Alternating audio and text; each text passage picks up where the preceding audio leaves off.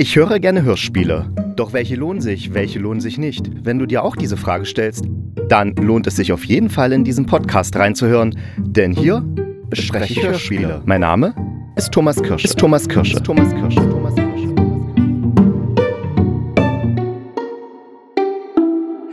Was für ein mieses Wetter und das am 11.11., .11., wo die Faschingssaison doch startet. Zum Glück bin ich kein Mensch, der mit Fasching überhaupt nur im entferntesten irgendwas anfangen kann. Auf jeden Fall gibt's neue tolle Hörspiele, die ich für euch besprechen möchte.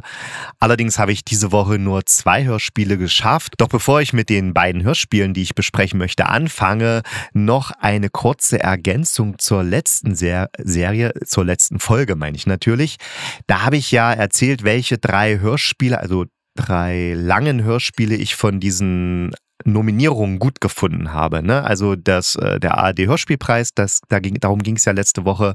Und da hatte ich ja gesagt, dass ich Dramolette gut finde, Play Black Radio und so ein bisschen auch dieses Goldmädchen. Aber ich habe ein Hörspiel total vergessen und zwar der Betreuer von Nismomes Stockmann. Das hatte ich schon zu Ostern besprochen und deswegen habe ich wahrscheinlich vergessen, dass ich das auch toll finde. Also das ist auch beim, für den ARD-Hörspielpreis nominiert worden. Und ja, dieses Hörspiel, der Betreuer, ist eine absolut klasse Satire, die wirklich fetzt. Fetzt. Fetzt. Ja, das Wort sollte man wieder etablieren, wenn was fetzt. Und jedenfalls, ich wollte nur hier nachschieben. Also, wer jetzt sagt, ja, der Kirsche fand hier nur drei Hörspiele gut, die beim ARD-Hörspielpreis nominiert sind. Nein, das stimmt nicht. Es sind vier Hörspiele. Und zwar Nisma Stockmann, der Betreuer. Das finde ich sogar richtig toll. Und neben Dramolett wäre das eben mein Favorit. Also Dramolett und äh, der Betreuer, die würde ich am liebsten mit einem Hörspielpreis sehen. Aber so wie es aussieht, wird es irgendwas avantgardistisches, klangkünstlerisches werden, was den Preis gewinnen wird. Und der wird ja auch an diesem Wochenende, wird der für verliehen, wenn ich da jetzt richtig informiert bin. 20 Uhr, also heute Abend wird die Preisverleihung sein. Ja, da bin ich mal gespannt, welcher, welches Hörspiel da den Preis gewinnen wird. Und vielleicht kann ich es ja über mich bringen, das Gewinnerhörspiel anzuhören und dann nächste Woche etwas dazu zu sagen. Ja, muss ich mal gucken, je nachdem, wie schlimm es wird. okay, aber jetzt zurück zu dieser Folge und ich starte mit der Wald, der Wald schlägt zurück. Und der Wald schlägt zurück, das ist ein Hörspiel von Wolfgang Jeschke. Das ist ein ziemlich bekannter Science-Fiction-Autor. Und äh, die Regie hatte Andreas Weber-Schäfer, der allein für die ARD 333 Hörspiele gemacht hat, jedenfalls laut Hörspieldatenbank. Wahrscheinlich waren es sogar noch mehr. Und das Hörspiel ist im Podcast Das war morgen erschienen.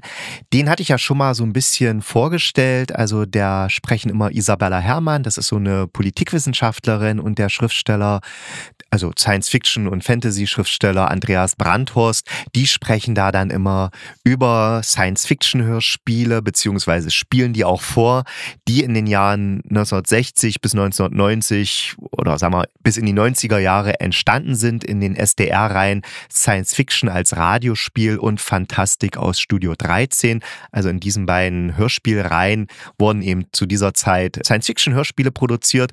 Und diese alten Science-Fiction-Hörspiele, die spielen natürlich meistens oder fast immer in der Zukunft.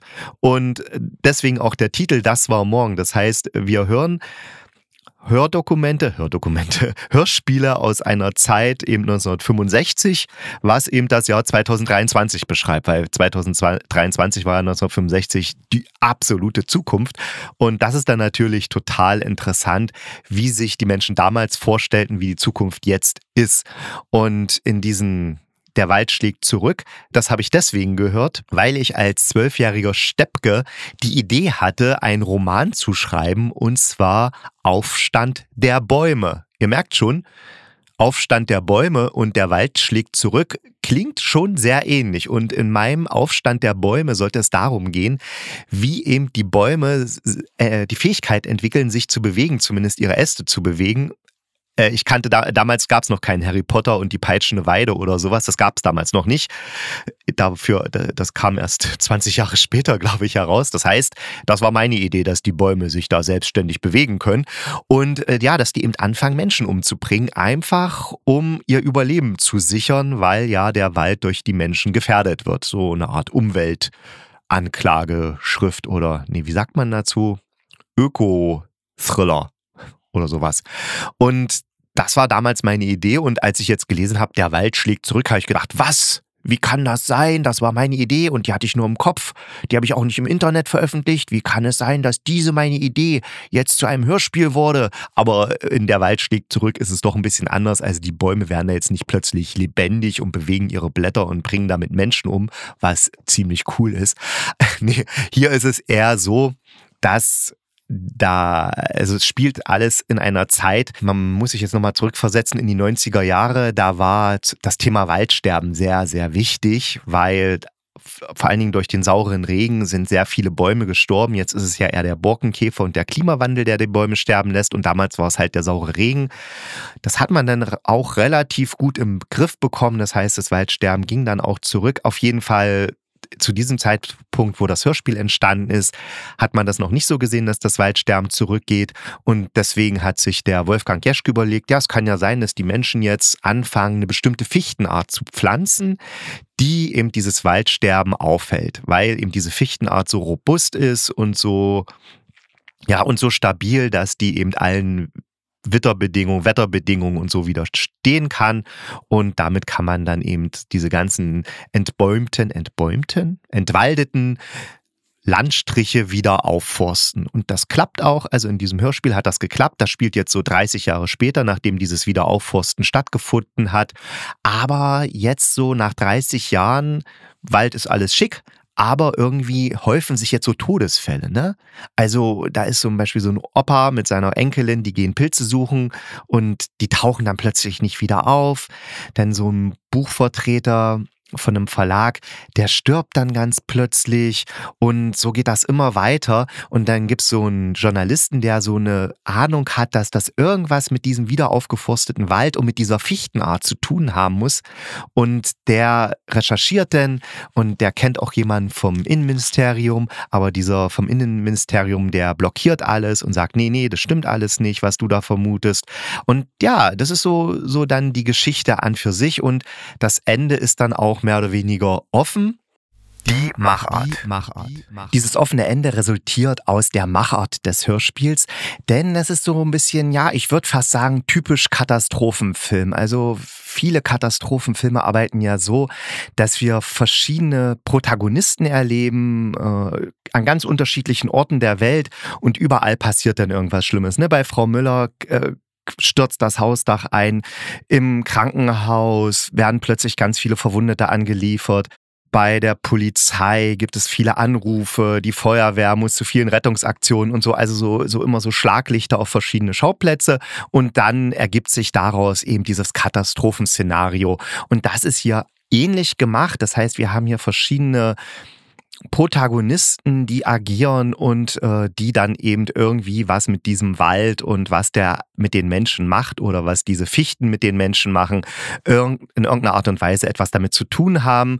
Und ja, das springt dann auch teilweise in der Zeit, also um ein halbes Jahr springt das dann auch, also ist es dann später und dann äh, hören wir, was da eben passiert. Hauptfigur könnte man so sagen, ist so ein Journalist, der eben versucht, das Ganze aufzuklären, was es damit auf sich hat. Aber das ist jetzt nicht Hauptfigur im Sinne, dass wir immer bei dem dran sind. Nee, es gibt eben doch ganz andere, äh, nicht ganz andere, aber Erzählstränge, die jetzt nicht direkt was mit dem Journalisten zu tun haben. Aber im Journalisten kommen praktisch alle Sachen dann irgendwie zusammen. Und das ist von der Sache her eine coole Sache. Also ich mag das, wenn das so springt und wenn es auch ein bisschen fordert, das Hören. Hier in dem Fall ist es so, dass mehr oder weniger alle Hauptcharaktere tatsächlich Männer sind und haben auch eine relativ ähnliche Stimme, sodass ich manchmal nicht wusste, äh, welche Geschichte ist das jetzt gerade, wem höre ich jetzt gerade zu oder wird vielleicht eine völlig neue Geschichte aufgemacht. Ist es gar keine, die ich schon mal gehört habe und von der ich jetzt noch weiter höre, sondern ist es jetzt einfach eine, eine völlig neue Storyline. Das war mir manchmal tatsächlich nicht so klar. Vielleicht war ich auch ein bisschen müde. Ich habe das morgens im Zug gehört auf dem Weg nach Dessau.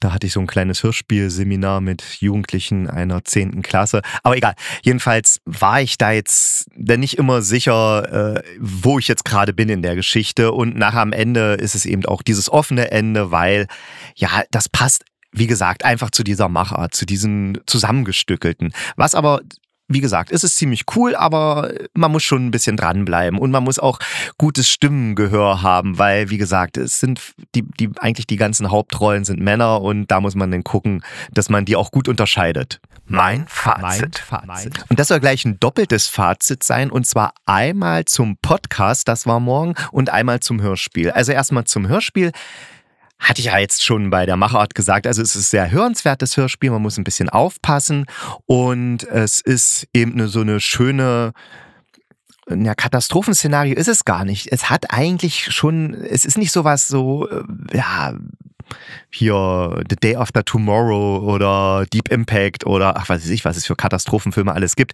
Also dieses gigantisch große, wo die ganzen Menschen schreiend herumrennen und Panik haben.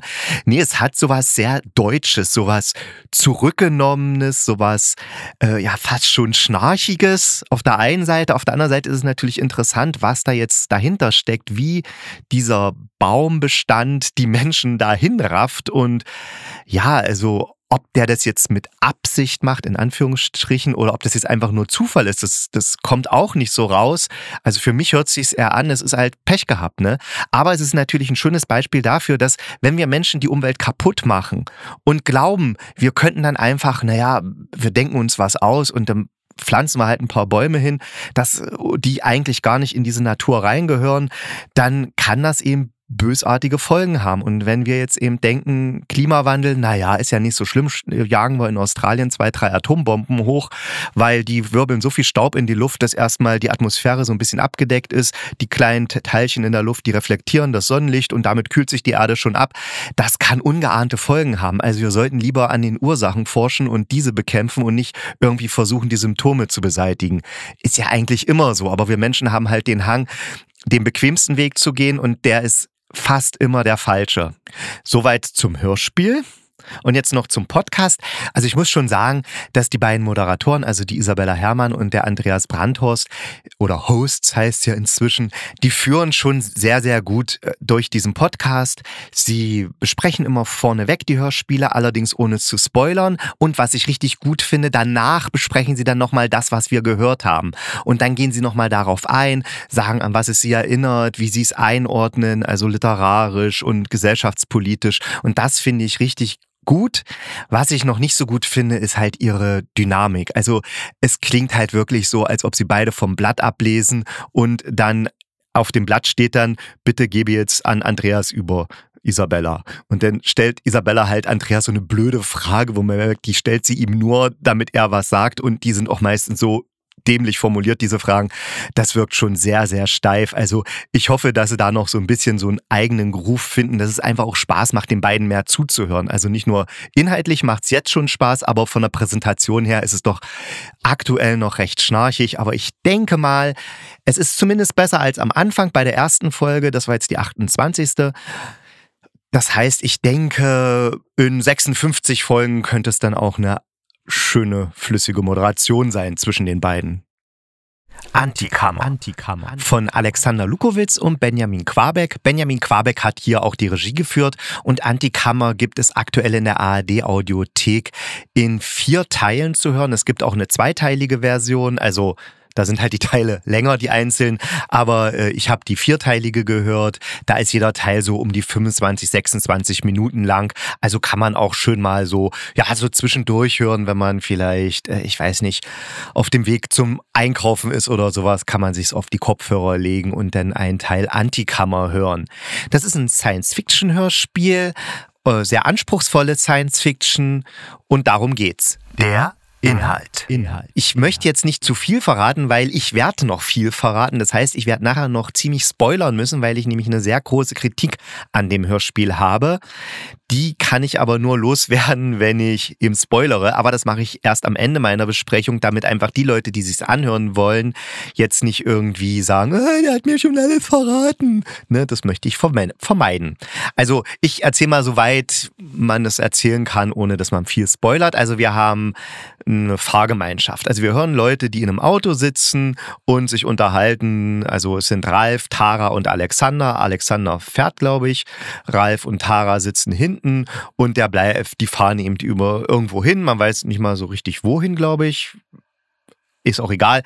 Jedenfalls plötzlich äh, passiert irgendwas komisches. Das heißt, die, die kommen von der Straße ab, müssen bremsen und ja, äh, irgendwie ist ist irgendwas ganz Merkwürdiges passiert. Die wollen dann auch zu, also das Auto ist, äh, Alexander sagt, er hat das Auto gut gewartet und es ist gut in Schuss. Und dann gucken die eben äh, unter die Motorhaube und da ist alles schon so ein bisschen angerostet und so, also sieht gar nicht mehr gut in Schuss aus. Und dann gehen sie zurück äh, zur Straße und äh, die ist völlig überwuchert und ja, was ist jetzt passiert? Was, was, äh, was, was ist da los?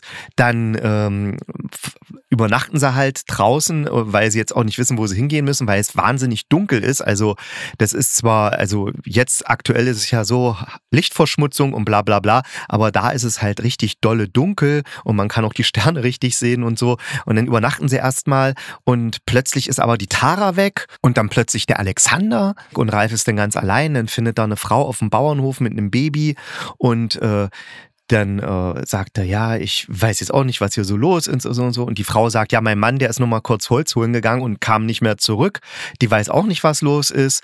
Dann will die Frau nur kurz runter in den Keller gehen, um äh, irgendwas fürs Baby zu holen und kommt aber auch nicht zurück und ist dann auch plötzlich verschwunden und Ralf ist mit dem Baby ganz alleine. Dann taucht Tara plötzlich auf und so geht das dann immer hin und her. Und wenn man die Beschreibung liest, dann weiß man auch, was da passiert. Aber wenn ihr die Beschreibung nicht lesen solltet, dann wisst ihr jetzt auch nicht, was da passiert, weil ich habe es euch jetzt auch nicht verraten.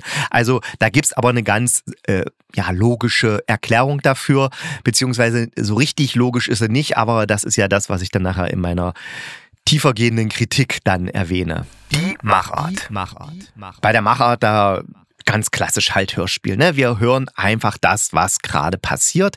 Wir können auch ab und zu in die Gedankengänge der Hauptfiguren reinhören. Das heißt, wir hören manchmal so ein bisschen, was die denken, aber das ist jetzt nicht im Vordergrund, das kommt mal so ganz knapp vor, dass, dass einer dann denkt, ja, die Blöde da wieder, was hat die gemacht? Irgendwie sowas. Ne? Aber das hat jetzt nicht wirklich, äh, ist jetzt nicht ein tragendes Element, sondern es ist wirklich so, als ob wir ja wie einen Film zuschauen, schauen wir eben dazu oder hören wir dazu und kriegen damit, was die alles machen.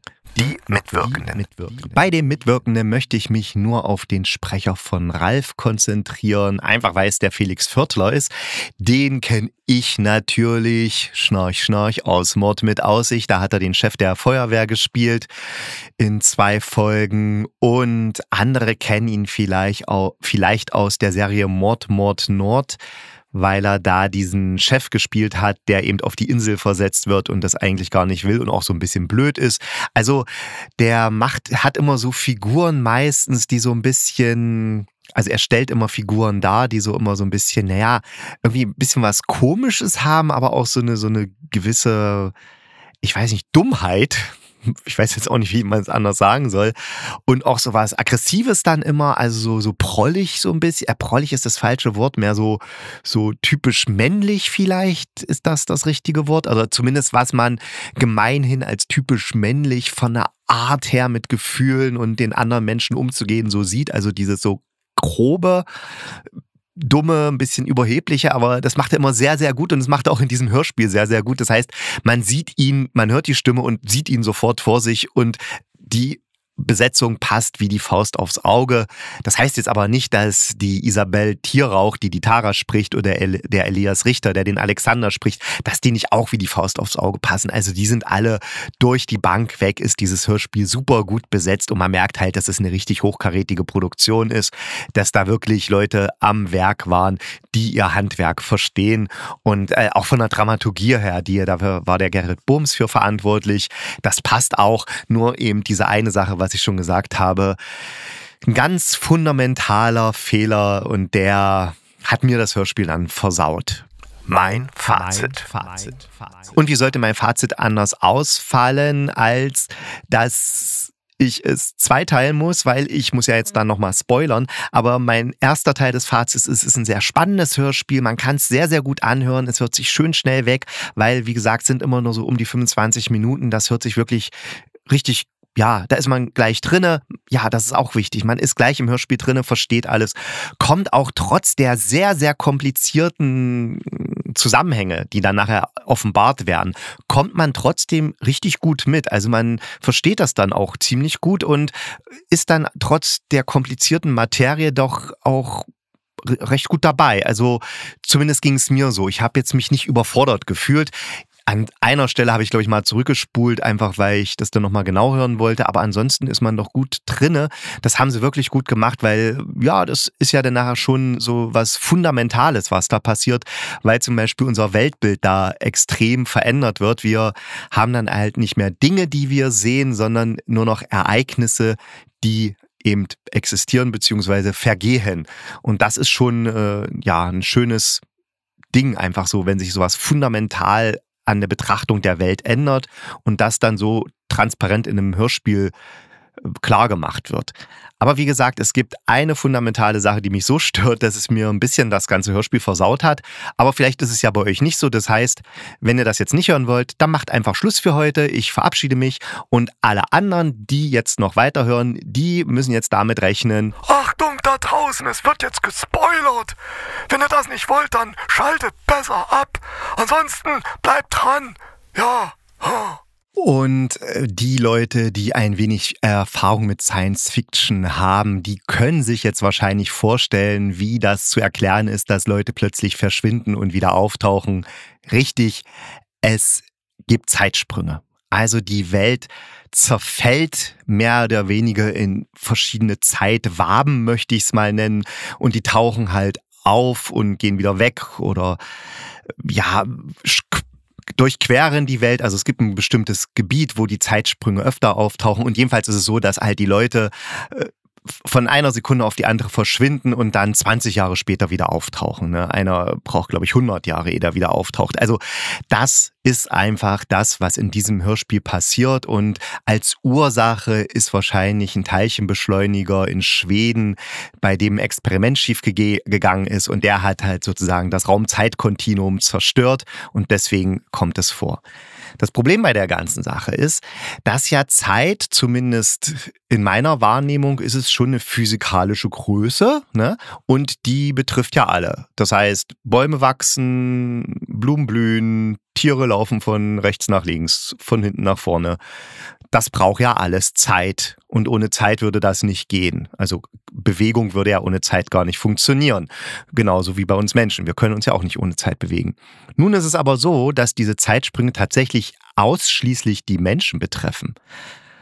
Und das ist schon ein hartes Ding, weil warum sollte die Zeit sich jetzt sagen, hm, ich hops jetzt mal so ein bisschen hin und her. Okay, das könnte die sich sagen, wenn sie durcheinander ist, gestehe ich der Zeit zu. Aber warum sollte die jetzt unbedingt nur Menschen mitnehmen und nicht auch Tiere oder Bäume oder was auch immer? Und da gibt's versucht, das Hörspiel auch so ein bisschen eine Erklärung zu geben, indem es an einer Stelle sagt, ja, ähm, die äh, Tiere betrifft es nicht, es betrifft wahrscheinlich, äh, es betrifft nur Menschen. Wahrscheinlich hat das was, was mit dem Bewusstsein zu tun. Da habe ich gedacht, aha, okay, das ist natürlich eine steile These. Einfach zu behaupten, Tiere hätten kein Bewusstsein. Ja, also nur weil wir Menschen nicht verstehen, wie so ein Tier tickt, ihm dann einfach, äh, dann einfach zu behaupten, das hätte kein Bewusstsein, das ist schon eine starke Nummer. Oder was ist mit Leuten, die im Koma liegen? Ja, also sind die dann äh, vergammeln die dann, weil die ja jetzt, sagen wir mal, das Krankenhauspersonal springt ein halbes Jahr vorwärts und die Leute, die im Koma lagen, äh, um die wird sich ja ein halbes Jahr dann nicht gekümmert, weil die ja kein Bewusstsein zu der Zeit haben, äh, vergammeln die dann. Oder Embryos im Mutterleib, die haben wahrscheinlich auch noch kein Bewusstsein. Oder ge, ähm, geborene Babys, also ein Selbstbewusstsein bildet sich relativ spät aus. Ich müsste jetzt nochmal nachgucken. Auf jeden Fall bei einem Baby ist das noch nicht da. Und ja, springen die dann nicht mit durch die Zeit? Doch, die springen auch mit durch die Zeit. Das heißt, die, die Zeit ist in diesem Hörspiel wirklich ex etwas extrem Selektives, was was, was nur sich an Menschen wendet. Und das ist so ein ganz fundamentaler Fehler. Ich glaube, das nennt sich anthropozentrisch. Wenn ich jetzt, da muss ich jetzt nochmal kurz nachgucken. Momentchen, ich tippe anthropozentrisch, ja. Der sogenannte anthropozentrisch, also anthropozentrisch, genau. Und das ist die, die, das ist sozusagen, dass man davon ausgeht, also der Mensch davon ausgeht, dass er im Zentrum aller Entwicklung und von allem steht. Und in diesem, was natürlich auch extrem schlechte Auswirkungen hat, weil ja ähm, das, der anthropozentrische Ansatz dann auch natürlich rechtfertigt, dass wir die Natur ausbeuten, dass wir Tiere ausbeuten, weil wir ja nur denken, die existieren ja nur dafür, dass wir die nutzen. Ja, es gibt zwar auch noch eine andere Interpretation des anthropozentrischen Ansatzes, zum Beispiel von Professor Dr. Eberhard Fees, der sagt, nee, das bedeutet es nicht. Das bedeutet, dass wir auch Rücksicht nehmen und auf die Natur Rücksicht nehmen und sowas. Aber das ist jetzt ein ganz anderes Gebiet. Auf jeden Fall äh, bei den meisten Menschen bedeutet anthropozentrisch, dass sie sich als den Mittelpunkt der Welt sehen, also die Menschheit an sich, und dass sie deswegen alles machen darf, was, was sie eben so alles Schlimmes anrichtet. Und jetzt rücke übersetzt auf das Hörspiel. Das heißt, hier ist es so, dass die beiden Autoren äh, tatsächlich das vergessen haben. Sie haben, sind da eben von ausgegangen, dass es eben nur die Menschen betrifft, weil es eben in ihre Dramaturgie passt. Aber das ist natürlich etwas sehr Fundamentales, einfach zu behaupten, ja, so Zeitsprünge betreffen nur die Menschen. Und wie sollte eine Naturgewalt oder eine, eine Dimension wie die Zeit sich die Menschen aussuchen können. Und selbst wenn man jetzt sagt, die Zeit ist ans Bewusstsein gekoppelt, dann müsste man ja auch noch erstmal klären, was überhaupt Bewusstsein ist und warum Tiere kein Bewusstsein haben in dieser Welt. Also was da die Tiere vom Menschen unterscheidet. Also ich bin mir sehr sicher, beziehungsweise es gibt ja sehr viele Forschungen darüber, die gerade bei den höheren Primaten sogar ein Selbstbewusstsein nachweisen können und wenn wir Tiere beobachten, also Haustiere geht's ja schon los. Da hat man ja früher auch gesagt, ja, die haben keine Charaktere und sowas und was auch immer. Und da ist ja klar, dass die Charaktere haben. Und da ist man ja auch inzwischen in der Forschung, geht man eben nicht mehr vom anthropozentrischen Ansatz aus. Das heißt, dass man von uns Mensch aus oder von uns Menschen darauf schließt, nur weil wir so handeln, müssten jetzt auch die Tiere handeln, wenn sie eben ein Bewusstsein hätten. Nee, die können ja ihr Bewusstsein ganz anders ausdrücken als wir. Also da ist sehr viel in Bewegung und das ist echt schade, dass da so eine so ein fundamentaler Fehler gemacht wird. Im Endeffekt behaupten die Autoren, wenn man jetzt Zeit durch Sonne ersetzt, dass die Sonne nur auf Menschen scheint, aber nicht auf Wildschweine, Gänseblümchen und Motten. Das behaupten die Autoren, weil, wie gesagt, in diesem Hörspiel betreffen die Zeitsprünge nur die Menschen. Und das könnte man ja noch irgendwie verknusen vielleicht. Also ich kann es nicht verknusen, aber ihr könntet jetzt sagen, ja, was hat sich der Kirsche da so, kann man doch so machen. Okay, aber dann ist ein anderer Fehler, weil dieser Autounfall, der passiert, da der passiert ja, weil dieser Zeitsprung da gerade stattfindet. Das heißt, der allererste Zeitsprung, der stattfindet, ist der, Ausf äh, ist der Auslöser dieses Unfalls. Und wie wir im Hörspiel erfahren, ist das Auto ja gealtert. Als die aussteigen und dann in, unter die Motorhaube gucken, ist das, äh, ist das Auto da schon verrostet und so. Das heißt, das Auto hat, also der erste Zeitsprung betrifft ein halbes Jahr, das heißt, das Auto hat ein halbes Jahr da rumgestanden und die sind eben äh, durch die Zeit gesprungen und sind dann sozusagen aus dem Auto ausgestiegen, aber eben ein halbes Jahr später. Aber für sie war es im selben Moment, weil für sie keine Zeit, also weil für sie, weil die Menschen eben den Zeitsprung gemacht haben. Boah, ich hoffe, das war, war jetzt zu verfolgen. Problem ist natürlich, wenn ich in einem fahrenden Auto sitze und ich mache einen Zeitsprung, dann fährt das Auto aber trotzdem fährt das Auto ja weiter, weil äh, was weiß ich, ist es 23.01 Uhr und eine Sekunde. Ich mache den Zeitsprung ein halbes Jahr später. Und wenn ich mich dann wieder ein halbes Jahr später materialisiere, dann plups knall ich auf den Boden, weil das Auto ist ja in der Zeit weitergefahren oder gegen einen Baum gefahren oder was auch immer. Also das ist dann auch nicht logisch, warum die während des Zeitsprungs in dem Auto sitzen können? Oder hat sich dann die, äh, hat sich dann die Zeit gedacht, na ja, ich bin, ich will ja nur Menschen durch die Zeit springen lassen, aber Menschen mögen ja schon ihre Autos, also lasse ich das Auto mitspringen. Aber wenn es das Auto mitgesprungen wäre, dann wäre es ja nicht innen verrostet gewesen. Das heißt, das haut dann auch nicht hin. Und so kann man dann das ganze Hörspiel von hinten aufrollen und sagen, okay, die Idee ist cool, die Umsetzung ist cool, aber das ist wirklich so ein fundamentaler Fehler, zu sagen, die Zeitsprünge betreffen nur die Menschen, dass ich da sage, nee, das ist mir zu flach. Das, das ist mir zu wenig. Da möchte ich schon, wenn sowas, wenn ich sowas darstelle, so eine Welt, so eine zeitlich fragmentierte Welt, da möchte ich auch bitte, dass es alle betrifft und nicht nur die Menschen, weil das ist mir einfach zu, ähm, wie sagt man dazu? Das ist mir dann einfach zu gewollt. Ne? Also, weil die Drama, weil, weil einfach die Geschichte so ist und weil man das halt so stricken will, sagt, äh, nimmt man das dann einfach als gegeben hin. Und ja, also da müsste ich dann irgendeine Erklärung bringen, warum es die Menschen betrifft und nicht nur wegen des Bewusstseins, weil, wie gesagt, also Tiere haben auch ein Bewusstsein, sehr viele haben, Tiere haben Bewusstsein. Und wahrscheinlich werden wir in naher Zukunft noch viel mehr über die Tiere erfahren und dann sehr erstaunt sind, wie, was für, aus was für einer merkwürdig überhöhten Sicht wir auf die Menschheit doch geurteilt haben über unsere Mitlebewesen und einfach gesagt haben, ja, die haben halt kein Bewusstsein. Ne? Also, ja, es ist, hm, nee, nee. Deswegen stehe ich im gespaltenen Verhältnis zu diesem Hörspiel, aber ich wünsche euch trotzdem viel Spaß beim Anhören und wir hören uns nächste Woche wieder. Wieder am Samstag werde ich eine neue, eine neue, eine neue Folge veröffentlichen. Bis dahin, denkt dran, bleibt gesund und kugelrund. Dann beißt euch auch kein Pudelhund.